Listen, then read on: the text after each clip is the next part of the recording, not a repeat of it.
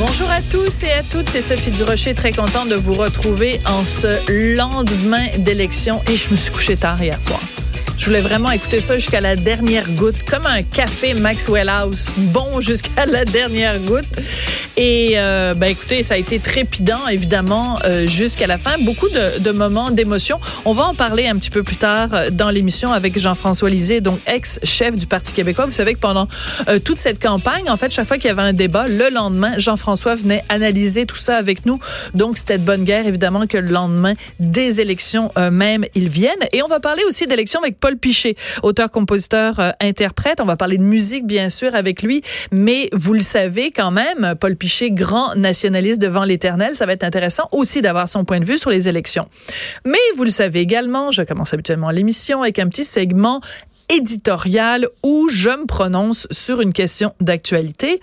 Et vous le savez, pendant toute cette campagne électorale, on a eu droit dans les journaux et dans les médias en général anglophones du Rest of Canada à des comparaisons euh, entre la loi 21 sur la laïcité et le racisme, la xénophobie, l'intolérance, la peur de l'autre, euh, l'islamophobie. Bref, euh, la, loi 21 était dépeinte comme étant à peu près la pire affaire qui pouvait arriver euh, pour le beau pays du Canada. Un petit peu comme si les displays d'Égypte allaient s'abattre sur notre beau pays à cause de cette motadine de loi 21. Donc, on était habitué d'entendre ça beaucoup et à répétition pendant 40 40 jours dans les médias anglais.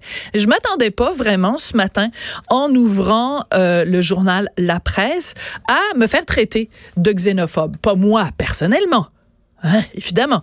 Mais de façon générale, certains partisans de la loi 21 sont des xénophobes. Qui affirme ça? C'est Rima El Khoury dans sa chronique de ce matin qui s'intitule Le turban dans la pièce, où elle analyse la réaction épidermique de beaucoup d'électeurs face au fameux turban de Jacques Metzing, chef euh, du NPD. Et je vais vous lire une phrase de son texte qui m'a un petit peu fait réagir. C'est un petit peu un euphémisme elle dit que donc la campagne de Jacques Metzing aura montré comment, pour certains électeurs, je parle bien de certains et non de tous les citoyens qui appuient la loi sur la laïcité de l'État, ce qu'ils appellent laïcité sert de paravent à une xénophobie de plus en plus décomplexée et banalisée. Fin de la citation. Alors bien sûr, Emile Coury prend soin de dire, c'est pas tous les gens qui votent pour, qui, sont pour la, la laïcité, j'espère. Parce que sinon, elle est en train de dire que 70% des Québécois francophones sont xénophobes. Elle peut pas dire ça quand même. Donc, elle dit, c'est pas tout le monde, mais c'est certain. C'est ce qu'on appelle un amalgame, Madame Elcoury. Puis vous le savez, quand on est journaliste, c'est dangereux de faire des amalgames. C'est pas bien. C'est vilain. Quand il y a d'autres gens qui font des amalgames, vous êtes la première, Madame Elcoury, à le dénoncer avec le petit doigt levé en disant non, non, faut pas faire d'amalgame. Mais là, vous en faites tout un. En disant la laïcité, pour certains, sert de paravent à une xénophobie de plus en plus décomplexée et banalisée. La xénophobie, c'est quoi? C'est la haine de l'étranger. C'est la haine de quelqu'un qui vient pas du même pays que nous, qui est pas de la même origine que nous, de la même ethnie que nous, de la même couleur de peau que nous. C'est ça, la xénophobie.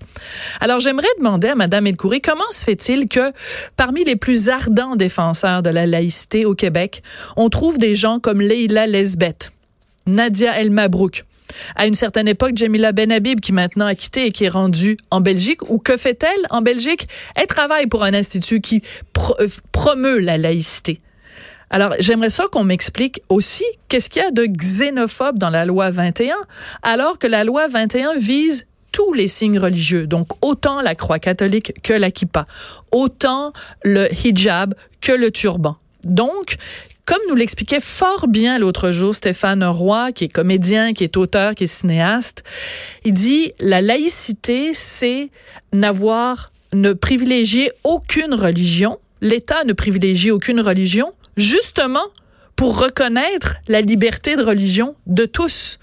Si l'État se présente comme neutre, c'est justement pour permettre à tous ceux qui ont des signes religieux de ne pas faire l'objet de discrimination. L'État euh, québécois n'est pas juif, il n'est pas catholique non plus, il n'est pas musulman, il n'est pas athée, il n'est rien, il est neutre. Alors, en quoi ça, c'est xénophobe? Madame El-Khoury. Je vous avoue que de lire ça ce matin, ça m'a fait dresser les cheveux sur la tête.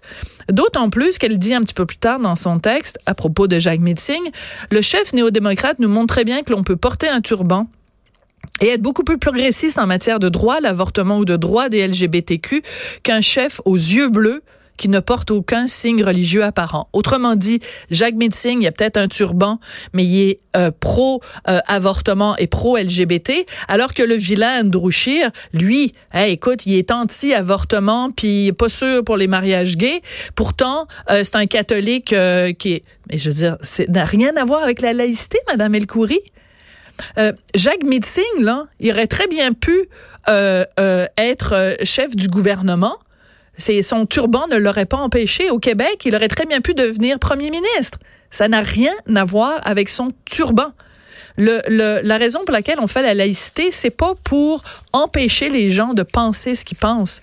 On dit simplement pendant vos heures de travail, enlevez votre signe religieux.